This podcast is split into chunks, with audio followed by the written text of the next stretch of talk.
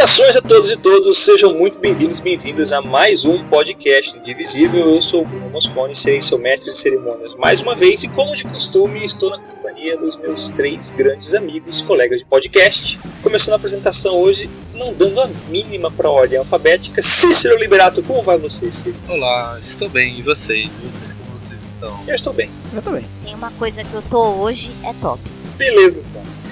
Rafinha Martinelli, como vai você, Rafinha? Cara, só alegrias. Só alegrias? Nenhuma tristeza, Rafinha? Nenhuma, cara. Nem imagina. 2019 tá perfeito. Não, nossa vida tá perfeita. Nossa. E Amanda Santana, como vai você, Eu Amanda? tô feliz porque eu troquei de fone e agora o meu áudio tá muito bom. E agora vocês não vão mais reclamar comigo. Agora você, inclusive, consegue nos ouvir no Discord. Ai, Bruno. Nossa. Só acrescentando, a Amanda tava, tava reclamando no WhatsApp que não estava conseguindo ouvir a gente no Discord e daí a gente descobriu que ela não tava online no Discord. É isso mesmo. Não, e ela nossa. tipo desesperada. né? Gente, eu não tô ouvindo vocês. Não, e o pior de tudo é que o Bruno hoje pegou, me pegou pra Cristo. Porque ele já falou que eu tô com o cu doce, que o meu cu vai cair. Eu acho É, isso muito é bullying. Beleza. Pessoas, nós estamos aqui hoje reunidos para o nosso segundo podcast de notícias. Fazer uma série de podcasts paralelos de notícias comentando algumas das principais manchetes do mundo da indústria dos jogos e do entretenimento de uma forma geral. Para ser uma coisa mais orgânica e para você falar alguma coisa da pauta, dá a impressão que você tivesse pensado agora. Eu tenho uma notícia muito legal pra comentar. Nossa, Cícero, sobre o que que é? Tive um lapso agora de, de memória e me lembrei do lançamento do. Ó, lancei aqui agora, nesse exato momento. Mas comenta aí, Cícero, fala pra gente um pouquinho. Sword of Mine é, já foi, lança- foi lançado em 2000 11, né? do caralho, a gente já falou sobre ele aqui no, no podcast. Foi inclusive o nosso primeiro podcast falando sobre um jogo específico. Recomendo vocês todos a escutarem. E foi meu de estreia, inclusive. É verdade, foi a estreia da Amanda. E agora o Sword of Mine vai ser lançado em uma versão de tabuleiro. É, aqui no Brasil, né? Isso, é, faltou essa parte importante. É, o lançamento do jogo de tabuleiro já foi já originalmente em 2017. Não, eu ia até perguntar pra você, Rafa. Eu não sei se é você ou se é o Bruno que falou que era muito viciado em board game. Se o preço tá, tá tipo, tá na média. Porque eu fui ver no site da Galápagos, tá 400 reais. mano. É, Não, mas cara. esse é o preço, esse é o preço base de um jogo de tabuleiro importado aqui no Brasil. Uhum. Hum, Para ter uma base, o jogo de tabuleiro do This War of Mine, ele é muito próximo do jogo de tabuleiro aquele que fez um sucesso danado, o, o Dead of Winter. E o Dead of Winter chegou no Brasil também na casa dos 350, 400 reais. É, eu paguei 350 quando eu comprei. Foi Exatamente. bem perto do lado do lançamento. Aham. É, então, dois pontos sobre isso. Tipo, um, jogo de tabuleiro é caro para um caralho. Legal que tenha sido adaptado, mas Uhum. enfim, né? Tomara que uma galera tenha acesso e tal, mas dificilmente vai ter, porque mano, é muito, muito caro. E segundo, eu fiquei bem curioso. é, espero que a gente em algum momento consiga comprar esse jogo pra saber qual que é, porque tem muitas coisas que eu acho que funciona no jogo virtual e eu não Aham. vejo como que funciona no, no tabuleiro, sabe? Mas enfim, fiquei curioso. É, então, eu, no- na ocasião do lançamento do jogo de tabuleiro mesmo, eu assisti alguns streamings de pessoas jogando, porque eu, eu acompanho uns canais no YouTube de pessoas que fazem reviews de jogos de tabuleiro. E em relação. é, engraçado foi que eu peguei pra valer o jogo, o This War of Mine mesmo, pra jogar a ocasião da gravação do nosso podcast no ano passado. Certo. Então eu teoricamente vi mais do jogo de tabuleiro antes de ver do jogo, do jogo virtual. E o jogo de tabuleiro, assim, o jogo de tabuleiro, se você jogou antes do jogo virtual, do jogo para computador, é muito legal. Mas o, o tabuleiro em si, depois da experiência do jogo de computador, é uma experiência muito lenta, muito arrastada. É, então, estranho. É uma coisa muito de, de minúcias de administração. A administração é chata, não é aquela coisa é, é, orgânica, aquela coisa que te dá o sentido de urgência que o jogo, o jogo Uhum. de computador dá. E tem um extra também, né? O jogo de tabuleiro é teoricamente co-op, Uhum. né? Ou você pode jogar com outras pessoas. É, de 1 a E eu 6. penso, Dá pra jogar sozinho também, então, no caso. mas eu acho, inclusive, que a melhor forma de se jogar esse jogo seja em uma pessoa só, porque eu tenho a impressão de que a experiência do This War of Mine é melhor absorvida se você estiver sozinho, sabe assim, num ambiente que você possa entender o que é que tá acontecendo e, e tomar partido. 100% de acordo. É, É, então, mas, eu- mas também pode ser interessante essa coisa da, da discussão do grupo, porque isso não acontece muito no, no jogo, né? Exato. Tipo, é você que tá tomando as decisões, talvez isso seja legal até. Tipo, vamos invadir a casa do velho, não vamos, tal, isso aí talvez seja interessante. Eu acho que isso é uma experiência diferente. Eu tenho a impressão, na verdade, que se você quiser um jogo pra fazer isso, tem jogos melhores que This War of Mine tabuleiro, entendeu? Ah, droga. Entendi. Mas é que eu acho que assim, pra gente que, que, que já jogou o jogo mesmo e já sabe como que é a narrativa, seria legal, tipo, fazer um, uma experiência, assim, com mais pessoas, só pra ver qual é que é, só pra ter uma experiência diferente mesmo. Porque Sim, apesar de ser um board game, concorda que a gente já tem mais ou menos a- o contexto na cabeça? Agora, com mais pessoas, é aquela questão de discussão, vocês não acham? você tem razão em relação a isso, mas a jogabilidade do jogo de tabuleiro é completamente diferente da jogabilidade do jogo de computador. Assim, mesmo que você tenha uma vasta experiência na sobrevivência de guerra que This War of Mine oferece, é, essa, essa experiência não vai transbordar no jogo de tabuleiro. Entendi. O jogo de tabuleiro é muito mais definidinho, muito mais fechadinho em termos de amplitude. Parece que é muito mais focado na estratégia do que nas mensagens que o jogo fala. Exa é isso. Você resumiu tudo, Cícero, é isso mesmo. Ah, tem uma coisa interessante que dá pra baixar um aplicativo que tem mais histórias pro jogo e tal. Sim, Então, pelo menos isso é, é legal que o jogo ele foi se moldando e se expandindo mesmo de graça até. Isso é bacana. Não, This War of Mine, cara, é, é, é assim, se for até em pintura, é uma coisa que vale a pena. Boa. Trazer um completamente de forma orgânica, Rafa. Eu estava assistindo Games Done Quick esses dias, gente. Mas você estava, você, você que trouxe pra gente a notícia de quando é que estava começando a run de Celeste lá no Games É, of então, eu não sei se Celeste foi um dos primeiros, mas eu, eu fiquei sabendo quando começou o Celeste. Não, não foi, mas, mas ainda assim, ainda assim foi uma das, das runs mais populares dessa edição. Cara, foi muito legal, mano. Você se sente um incompetente inútil quando você assiste.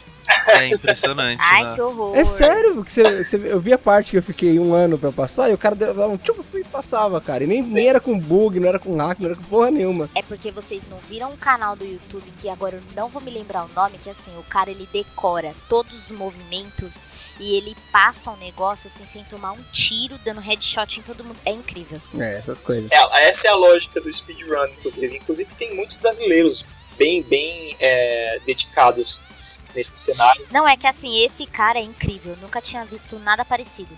Porque assim, ele pega uns jogos muito frenéticos, tipo, ele pega Half-Life. Ele pega o, o que eu queria jogar e vocês me desistiram de jogar, o Far Cry, o último. Nossa senhora. Ele pega muito jogo que é muito frenético. Que você, tipo, nem mal consegue ver os movimentos do cara. Eu fico muito impressionante.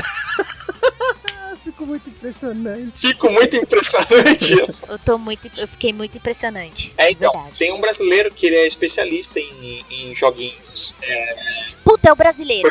É o brasileiro. é o Stealth, Stealth Gamer BR. É, ele é. Isso! Ele é, mundial, Nossa, é bem Nossa. fantástico mesmo. Ele é incrível, ele é, ele é incrível, mundialmente é reconhecido pelas habilidades dele com jogos de primeira pessoa. Assim, é bem. Incrível. é, eu Mano, vi ele incrível. jogando Far Cry Primal, tipo, Sim. Sim, Ele, é, ele ficou famoso com as jogatinas de Dishonored, eu acho. Bom, mas voltando aí, Games Done Quick, qual é a boa? Assim, foi muito bem sucedida né, em termos do Games on Quick. Ela arrecadou quase 2,4 milhões de dólares.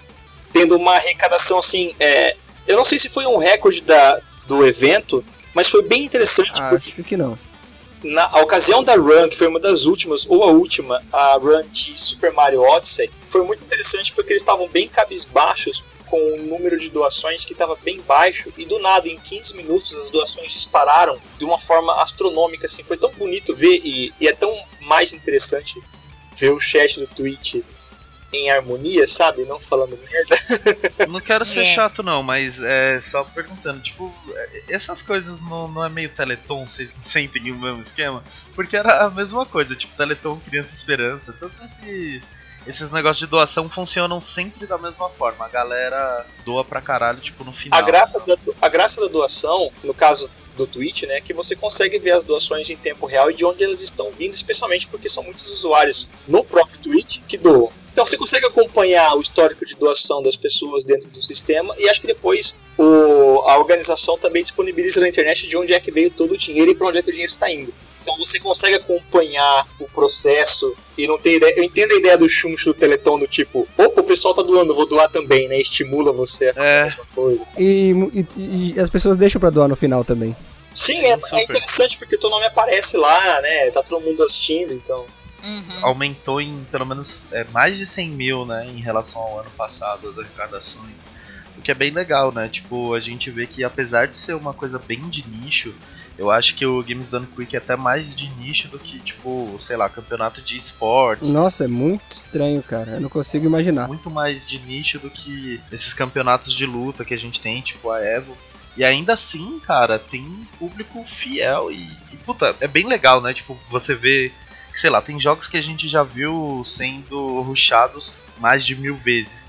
Mas é sempre muito legal você, você ver, tipo, o cara jogando e ele comentando. Eu vi o do, do Cuphead, cara, É, nossa, você viu, né? muito bacana, assim, o cara. É, o cara, o cara ele tem toda a paciência de pegar e explicar, tipo, não só o que ele tá fazendo, mas por que é importante ele fazer daquele jeito e tal. E eu acho que, que é bacana, assim, porque é, tanto, é tão legal pro público que já gosta disso, quanto pra, tipo, nossa, é a primeira vez que eu vou ver o Games Done Quick na minha vida. Uhum. Porra, eu consigo entender o que, que ele tá fazendo, sabe? Porque, Exato. como o Rafa falou, tipo, no, no Celeste, mano, tem coisa que é tão rápida que você fala, caralho, o que, que, que, que aconteceu de repente, Exato. sabe? Mas sabe, É bem bacana. eu, sabe por que que eu acho que o, o Games Done Quick ele, é mais, ele pode ser de nicho, ele pode ser um nicho de pessoas que têm apreço por speedrun e tal. Mas sabe por que, que eu acho que ele é mais user-friendly, vamos dizer assim, do que um, um campeonato de esportes? Justamente pelo que você comentou aí. Embora você não esteja é, entendendo de tão rápido o que está acontecendo ali na tela, você, você não seja, vamos dizer assim, humanamente capaz de replicar o que está acontecendo, você tem o jogador e mais uma galera atrás explicando para você como é que ele está fazendo isso, onde é que esse, onde é que esse movimento que ele fez, é, foi, de onde é que foi originado, quem foi a primeira pessoa a fazer, qual foi o propósito dele estar tá fazendo aquilo. Você tem, eles pegam na sua mão, vamos dizer assim, e te explicam o que está acontecendo para que você não fique completamente perdido naquela zona. É, cara, eu acho, eu acho muito surpreendente, cara, de verdade. Não consigo imaginar tanta gente dis- é, disposta a assistir e das pessoas assistindo dispostas a doar tanto, assim. É, Sim. Isso É me surpreende bastante, cara. Eu acho bem, Mas, bem cara, legal. É, então, esse é o ponto, assim, tipo, é um puto evento bacana, né? Assim, sei lá. E você vê os jogos de um jeito mó diferente, né? Tipo, eu vi o cara jogando o Divinity e. Nossa, mano, é, sei lá, é outro mundo, assim. Mas é legal, é sempre O- bacana. a grande graça é você já imaginar que aquele cara, um dia ele jogou como você. É, E um dia ele resolveu romper as barreiras e falar: Não, eu não quero mais jogar como um ser humano normal. Eu quero, sim, sim, quero, exceder o mundo mortal. E E bom, gente, a parte de, de ser esse evento, assim, pra reunir a galera, é, para ter um impacto social e tal, bacana. É, bom, sem comentários, né? Isso é muito, muito fantástico, assim. E é bom que aconteça todo ano de um jeito assim tão forte, que tipo, a gente só esteja ganhando força ao invés de estar se mantendo no mesmo lugar ou algo do tipo. O que eu tava assistindo, o que eu assisti desse evento foi do Sonic, obviamente, porque foi o primeiro jogo que eu joguei na vida. E tipo, mano, esse Dr. Fat Body, ele, ele me lembra muito quando eu jogava Sonic, quando eu era, tipo, muito criancinha. E eu tentava imitar quando você deixava o jogo sem iniciar, que fazia aquele speedrun do próprio jogo, que era tipo a tela de entrada, né? Aí eu tentava imitar e ele me lembra muito isso, só que ele faz umas coisas muito incríveis.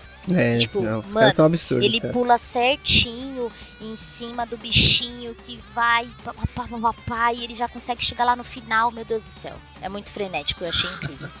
E como, É. como vocês bem colocaram também, nós tivemos o, o- o- vamos dizer assim, a, a oportunidade de ver um, um evento de speedruns com um jogo com mãos brasileiras também, né? De mãos brasileiras, que foi o Celeste, com produção Sim, parcialmente nacional, né? Isso também é uma grande vitória para ele. É, achei estranho não ter o Dandara. Caberia super. Eu Cara, o. Dandara caberia, mas eu não sei se. eu- Eu não tô ligado, muito ligado na questão dos speedruns de Dandara, mas com certeza. É, é, uma das achievements do jogo no Steam é pra speedrun. Sim, Quem sabe no próximo. justamente.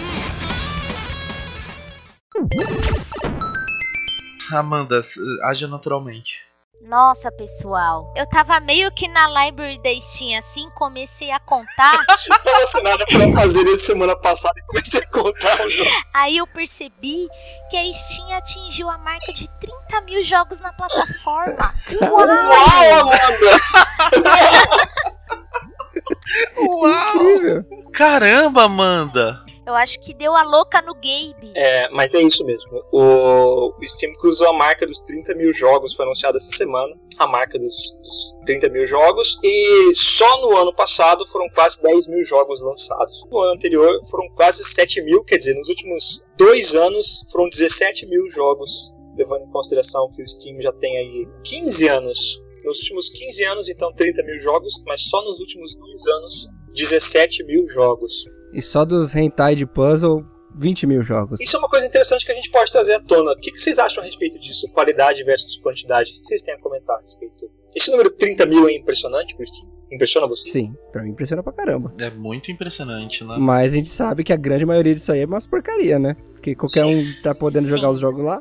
Uhum. Tem É, Bolsomito 2018 lá. É, é, eu, eu acho, tipo, muito bom, ao mesmo tempo muito ruim, assim. É, eu não sei se vocês lembram, assim, antes, o que realmente fez esse número aumentar exponencialmente foram as publicações de pequenos estúdios, né? Tipo, antigamente a Steam era realmente uma, uma plataforma de distribuição digital ainda de grandes estúdios, não era tão simples você colocar o jogo lá e tal. Quando eles começaram a abrir para estúdios indie, era muito difícil a submissão. É, quem começou com tudo isso foi tipo o pessoal da Xbox, aí depois a Steam aderiu. Aham. Só Com que Greenlight, né? até é, com Greenlight. E tipo, cara, no começo o Greenlight era bem sofrível, sabe? Tipo, tanto questão de grana, porque o pessoal não ia colocar dinheiro pra não ter certeza se ia colocar o jogo ou não, quanto por por tipo visibilidade e essas coisas, sabe? Era foda. E hoje em dia Steam tá aí pra Deus e o mundo. Então assim, Uhum. em termos de desenvolvimento, é legal porque tem um pessoal que tá desenvolvendo um jogo e tem a possibilidade de colocar esse jogo à venda. Tipo, sei lá, você pode ser um desenvolvedor, sabe? Você pode fazer o, o seu joguinho e ele pode alcançar pessoas. É ruim porque tem muita gente que faz coisas não legais, sabe? É, então. Mas Como, por exemplo, o jogo do Bolsonaro. É, Sim. pra cada, é, pra cada iniciativa bacana tem um jogo do Bolsonaro sendo lançado também. É, Então, tem que considerar isso. Mas aí tem um outro ponto também. Tipo, eu, eu tenho. Eu tenho comprado uns jogos na Steam que são bem alternativos, bem esquisitos alguns. E tipo, de verdade, assim, alguns desses jogos nem são tão bons mesmo. Mas às vezes ele tem um elemento, uma coisinha, um conceito que, cara, é muito legal, sabe? Sim. E eu sinto que, que de outra forma eu jamais é, experimentaria esse tipo de coisa, assim. Então. É ruim, gente, que, que tenha tanta merda, assim. Mas, sei lá, é, é a mesma coisa que a Netflix, sabe? Tipo, a Netflix tem uma caralhada de filme, um monte de filme ruim. É ruim que ela tem um acervo tão grande? Nem fodendo, tem pra todo quanto é gosto lá. Um advento do Steam Direct lá em- nos últimos dois anos lá que alavancou o lançamento de jogos, né? afinal de contas 50% dos jogos da plataforma quase lançados nos últimos dois anos. Achei que a Steam também ia dar uma dinamizada no sistema de filtro, porque tem aquela ideia de você procurar por jogos e tal, mas o próprio sistema de filtros do Steam ainda é muito quebrado. E no começo dessa semana eles também prometeram. O Steam lançou um relatório a respeito do ano passado e prometeu dar uma revampeada no sistema de busca e no sistema de biblioteca do Steam para você catalogar os jogos que você É, tem. então, olha, eu vou te falar, viu, que o sistema de busca da Steam, ele deixa muito a desejar ainda, É. e eu fico muito impressionante pelo fato de que ninguém ainda mexeu nisso. Podia ter pelo menos umas sessões, né, cara? Então, pelo menos, porque assim, às vezes eu quero buscar um jogo tipo, tipo Catherine. Certo. Eu não sei exatamente qual que é a, a classificação de Catherine. Aham. É, categoria Cícero.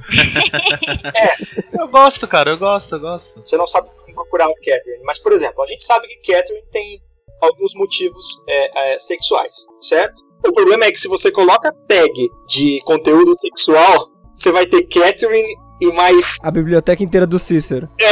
Lá na sua cara. a wishlist do. Cícero inteira. Que Junto com mancada, Catherine. que mancada. Eu gosto, fazer o quê? Real, por exemplo, eu queria buscar Gone Home. Só que eu não lembrava o nome Certo. do jogo. Aham. Não lembrava o nome mesmo. E aí eu comecei a pesquisar, tipo, jogo indie. Aí não aparecia nada. Aí eu, jogo indie macabro. Eu fui chutando, jogo indie Uhum. estranho. Suspense. Até que eu, do nada cheguei e aí o Jonathan chegou e falou assim: Ah, é Gone Home. Aí eu, ah, tá.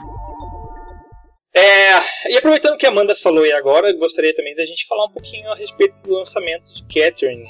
Catherine foi lançado mais ou menos né, do nada para PC. É, a SEGA já tinha dado umas dicas lá na página de Bayonetta, postando umas fotos de umas ovelhas que são intrinsecamente ligadas ao joguinho de Catherine. Então o pessoal já mais ou menos sabia que vinha vindo algum lançamento surpresa e Catherine foi lançado para PC. O que, que, vocês têm a dizer a respeito disso, a respeito da Atlus, a respeito da Sega, a respeito desses jogos que eram de console dando as graças no PC? Ah, agora o acervo do Cícero tá completo, né? Ou quase. quase, eu não comprei ainda. Mas eu acho muito bom, realmente. Eu acho muito bom, gente. Sempre deu. É, o que o Bruno sempre fala que dá. que zoa muito, né? De, de as coisas saírem pro console e não saírem pro PC e fica aquele desbalanço no preço maluco e tal. O jogo saiu agora pro PC, saiu num preço super acessível, uhum. tipo 30 e poucos, assim, de, de lançamento por 30 e pouco, então, então qualquer promoçãozinha vai ficar super em conta.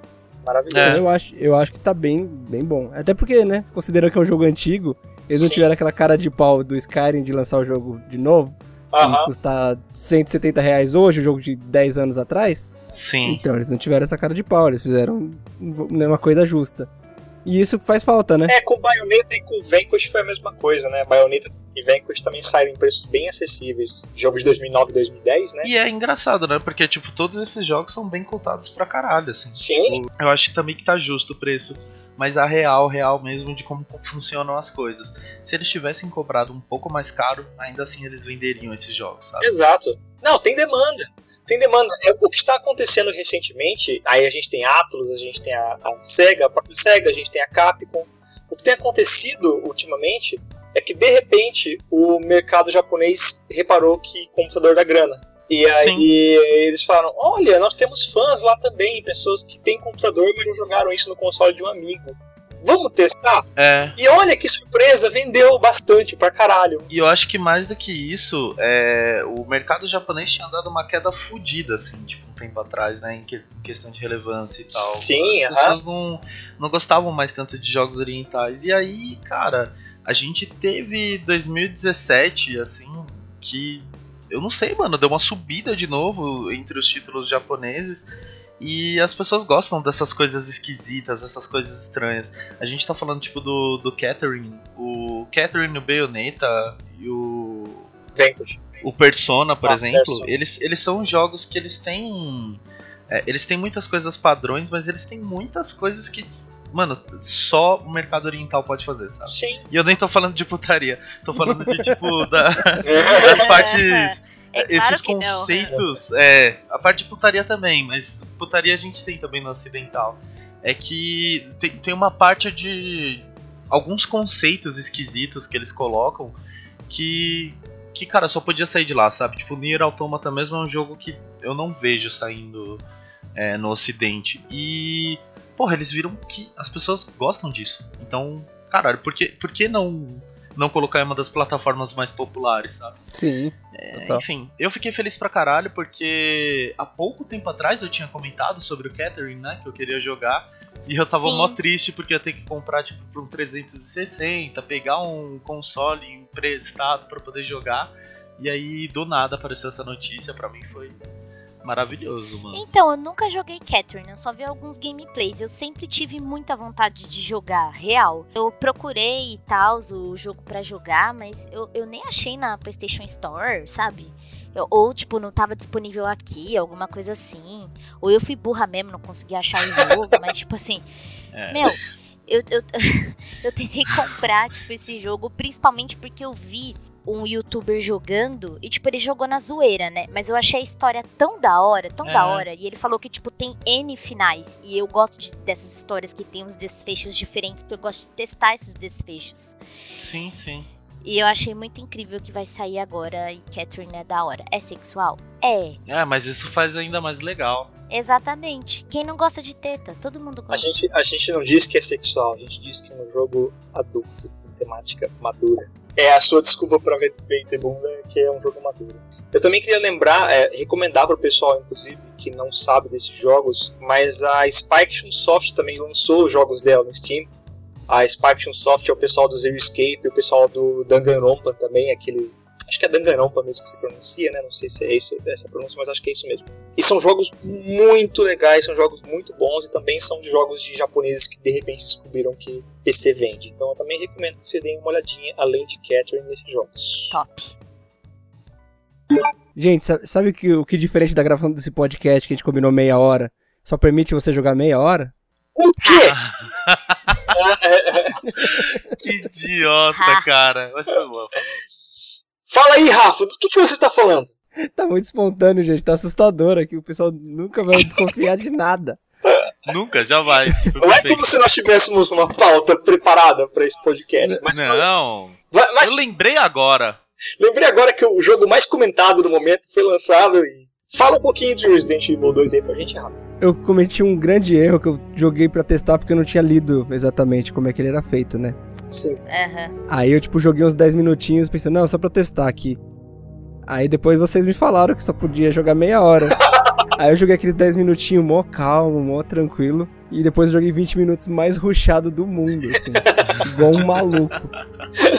Ah, é muito legal. Ai, ai. Muito bom. Cara, mas, mas eu consegui. É sério, mano. É sério. Esse jogo. Ai, meu Deus do céu, Senhor Jesus amado. Eu já sou cagona. Uhum. Entendeu? Eu não, mal vou conseguir jogar, mas tudo bem. Cê- tá? Vai lançar. Você chegou a tentar jogar? Cara, não, porque eu tentei jogar Soma, certo? Que teoricamente é um pouquinho menos punk. Não, menos não, mais. Se fosse menos era subtração. Ah, não! Desculpa, gente. Sabe a diferença de uma piada boa e isso aí que o Cícero fez? Toda. Não, mas é verdade. Tipo, é- é, por exemplo, eu tentei jogar Soma, que é um jogo, tipo, meio de suspense. Não é nem tão de terror, é mais suspense mesmo. E, tipo assim, meu, chegou uma hora que eu falei assim: Ô Jonatas, você é a mão e eu sou a mente. Faz o que eu pedi.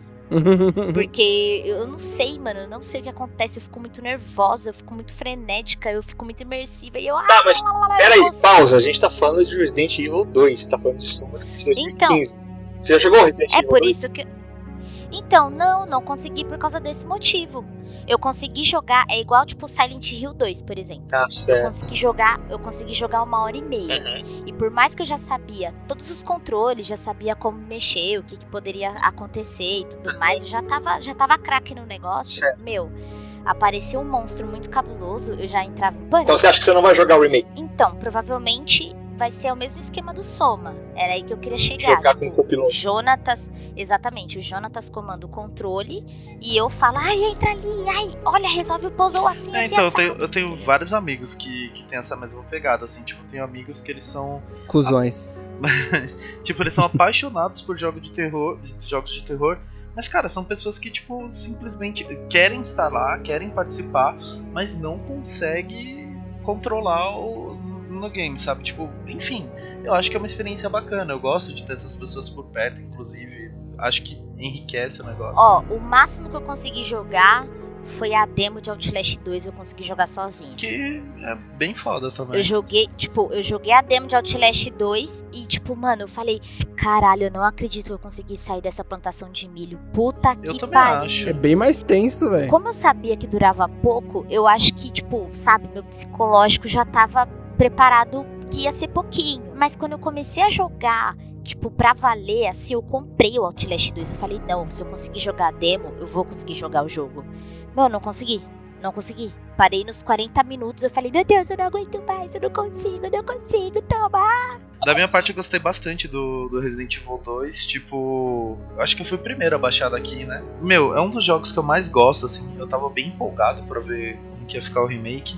E é impressionante, mesmo assim, sabendo que eu só tinha 30 minutos, eu não consegui fazer que nem o Rafa e, tipo, ruxar, sabe? Eu tava muito. Muito preso aos detalhes, assim, tipo, eu queria muito ver como que eles refizeram algumas partes do jogo. Tem uns mapas que ficaram maiores, né? Ficou muito bacana. Sim, tá Tá, bem tipo, diferente, muito, muito diferente, assim. Eu fiquei corredores. perdidaço. Cara, aquele corredor do começo, assim, quando você tem que passar se arrastando pela Uhum. porta ali, sabe? Eu achei aquilo muito Aham. fantástico e é muito coerente, assim, é tipo, é o que deveria ser o Resident Evil. E é muito bacana que eles consigam fazer isso. Não, o que eu gostei pra caralho foi, tipo, que tem uma galera que não jogou o anterior, porque assim, eu não joguei, mas eu assisti as pessoas jogando. E tipo assim, tem uma galera que não jogou o anterior que não pega alguns. O, o anterior. O anterior. O primeiro é Resident Evil 2. É, tipo, essas pessoas que não estão acostumadas com essa mecânica do Resident Evil antigo, não, não sacaram, por exemplo, algumas sacadas que eu acho tão óbvias. Por exemplo, meu, tem. Não perde sua bala com tiro na cabeça de zumbi, sabe? Só atira nele pra ele cair e sai fora, sai vazado. Em algumas situações, isso não. não e tipo assim, não dá muita atenção para quem tá caidinho. Porque ele vai levantar. Sim, isso tá ligado? sim. São coisas, são coisas que, tipo, são pequenos detalhes que eu achei que ficaram muito mais evidentes agora. E principalmente, tipo, se você for parar pra ver a qualidade do remake que foi feito, mano, tá orgasticante. Tá, tá absurdo. Então, essa parte de matar zumbi, eu vou te falar, viu? Eu pensei em jogar que nem eu jogava Resident Evil 2 antigo, assim, tipo, ah, vou esquivar dos zumbis e tal. Mano, não dá. Tipo, é sério. Então, é que esse tá mais complicado realmente. Não é por causa de mecânica, eu não tô falando que, tipo, não dá pra esquivar deles. É que, cara, dá um desespero absurdo. Eles fizeram, tipo, Sim. realmente os zumbis É, de então. um jeito que. Que, mano, você se sente mesmo fragilizado ali com, com ele na sua frente. Vocês viram, a- vo- vocês prestaram atenção naquela hora que o Leon passa? E aí tem um zumbi que ele já está morto, só que ele tá com metade da cara pra fora. E, tipo, o crânio dele tá completamente carne viva, Aham. Sim, sim. E ele se aproxima daquela cara e você vê as veias pulsando Sim. ainda, embora o zumbi esteja morto. Você vê, a- você vê os músculos dilacerando conforme ele segura. Exatamente. Foi muito bem feito, muito, muito bem feito mesmo. Cara, o, o- jogo me, o jogo me conquistou pelo fato de eu conseguir dar um tiro na cabeça de um zumbi e não ser o suficiente para matar o zumbi. Em termos de me sentir claustrofóbico, o Resident Evil 2, o remake, me lembrou muito do Dead Space lá de 2008. super, super, super. Nossa, pode crer. Ó, o bicho vindo, mano. É, tem umas coisas assim, tipo de atirar, de atirar no bicho e o bicho não parar de vir. Isso. É uma, é uma sensação muito legal, E cara. da mesma maneira que você jogava o Dead Space, você joga o Resident Evil. De tipo, meu, você ouviu um barulhinho, você já levanta, vai andando com a, com a arma assim na mão. É, é muito foda. É, andando de costas, girando, procurando o que tá acontecendo. Sim, sim, ficou bem legal isso. Parece que ele pegou vários aspectos de vários Resident Evil, assim, tipo, Sim, o cenário do 2, aquele jeito, a câmera do 4, e mais aquele lugar um pouco mais denso que o 7 tem. uhum. Pra mim são os Resident Uhum. melhores, assim. Tem um também que eu gosto, mas, Uhum. né, ficou meio de fora nesse caso. Mas foi, foi um, eu achei uma Ah, evolução mano, mó, mó bacana. O problema é esse cenário claustrofóbico. Esse que é o problema. É pior. isso é a solução. E todas as coisas excelentes que tinham no 2 foram mantidas. Então, cara, Exato. é, eu acho que é um jogo pra agradar geral, assim, todo mundo. É mano. isso aí, aquilo que a gente comentou aquele dia lá. É, quem vai comprar o 2? Por que, que o 2? Por que, que o remake tá, tá, tá cotado pra ser o melhor lançamento da Capcom na franquia? Quem, quem que vai comprar o 2? Quem já jogou o 2 clássico vai amar esse jogo. Porque é uma chance de dar uma, um up na nostalgia.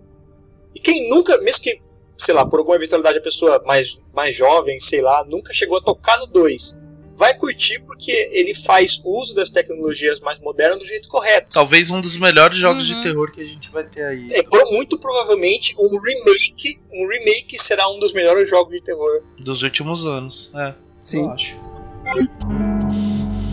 Ultimamente nós temos sofrido um pouquinho com as notícias vindas da Blizzard. Nós temos é, sentido um pouco da ação da Activision, né, em cima da Blizzard, que a Blizzard está se transformando numa nova EA graças às maquinações, às maquiavelices da Activision em cima da empresa. Porém, recentemente alguém conseguiu se libertar das amarras da Activision, a Bungie se separou da Activision e conseguiu os direitos totais sobre a franquia Destiny agora. Destiny 2 teoricamente pertence apenas a Bungie agora. Só alegria. O que, que vocês têm a dizer a respeito dessa separação? O que, que vocês têm a dizer a respeito da Activision? O que, que vocês acham de todo esse rolo? Cara, a Activision já demorou pra fechar, né, gente?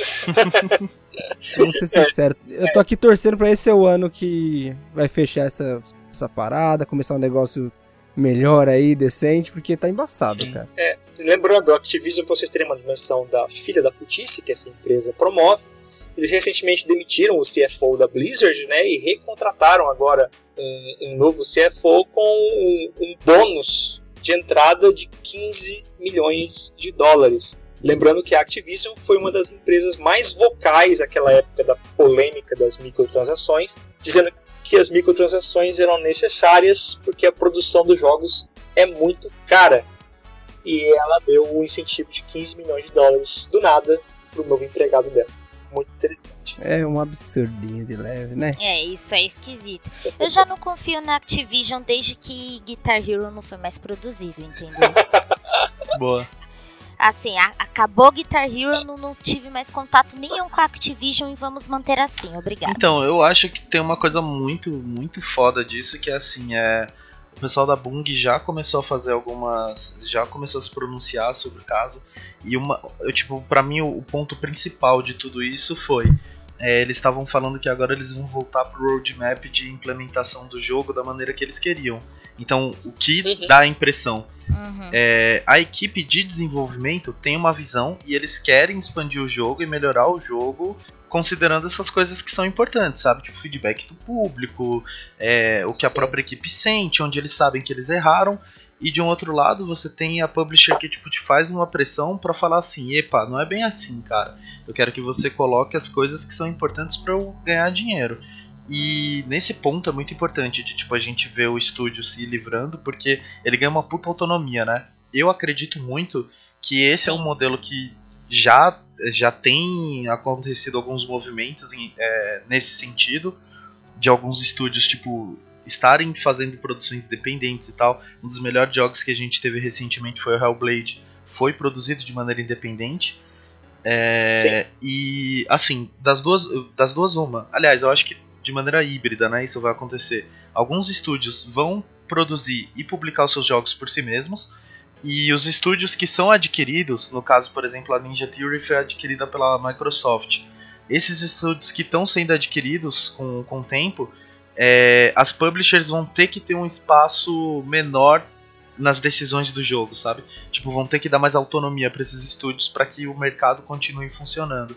Caso contrário, é, esse tipo de coisa de tipo estúdio falar, ah, não quero mais negócio com você, vai, mano, rolar a rodo. Agreed. Uhum. Embora alguns analistas e alguns insiders dessa situação da Bungie com a Activision digam que o Destiny 2, todas as cagadas mais recentes do Destiny 2 foram 100% culpa da Bungie, né? Eu não faço ideia. É, porém, nós vamos ver o que, que vai acontecer agora com a separação. É, tão logo a separação foi oficialmente é, anunciada lá na, no, no, no Twitter, né? Que eles anunciaram, a Activision e a Bungie anunciaram a separação no Twitter. A Microsoft já veio arrastando a asinha pro lado da Bungie, assim, a Microsoft que já trabalhou com a Bungie lá na época saudosa do Halo, né? Já veio arrastando a asinha pra Bungie, dizendo que não vem a hora de trabalhar com ela de novo. Então, tá, tá. então vamos ver o que, que vai acontecer. É, então, eu não acompanho muito a franquia Destiny, mas tipo assim, eu tenho umas duas amigas que são, tipo, muito viciadas em Destiny e gostaram bastante do Destiny 2.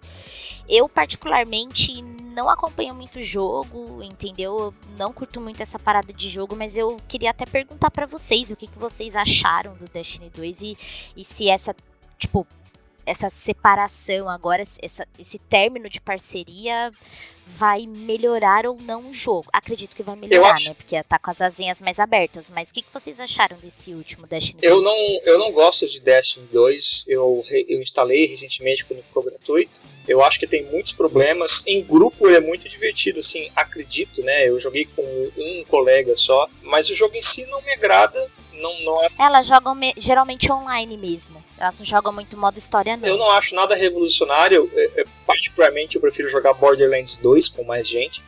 Eu acho consideravelmente mais divertido.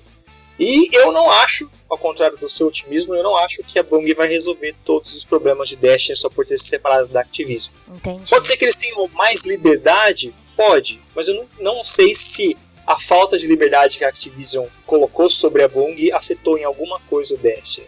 Eu acho que, acho que a. Activision estava mais interessada em lucro mesmo. E era isso. A Activision cuidava, cu- cuidava da distribuição, a Bungie do desenvolvimento, a Activision só queria grana. Então, acho que essa separação foi mais em, em função de grana do que administração. Mas vamos ver. É, Isso a gente vamos isso descobrir. será dito pelo tempo. É isso. Uhum.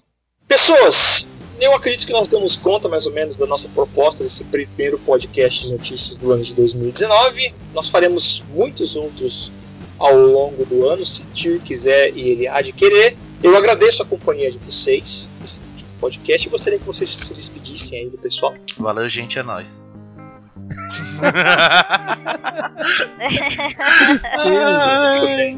Desculpa. Eu achei que você ia fazer o. O pós-âmbulo.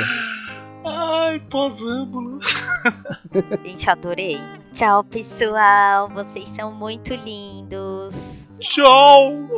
Até, pessoal. Pessoal, lembrando, é, curtam as nossas páginas. Página, É, curtir, curtam ó. as páginas. Curtam, curtam a nossa página lá no Facebook. Facebook. Exato. Curtam o nosso Twitter também. Acessem nosso Twitter. Pessoal Sigam no nosso Twitter lá. lá.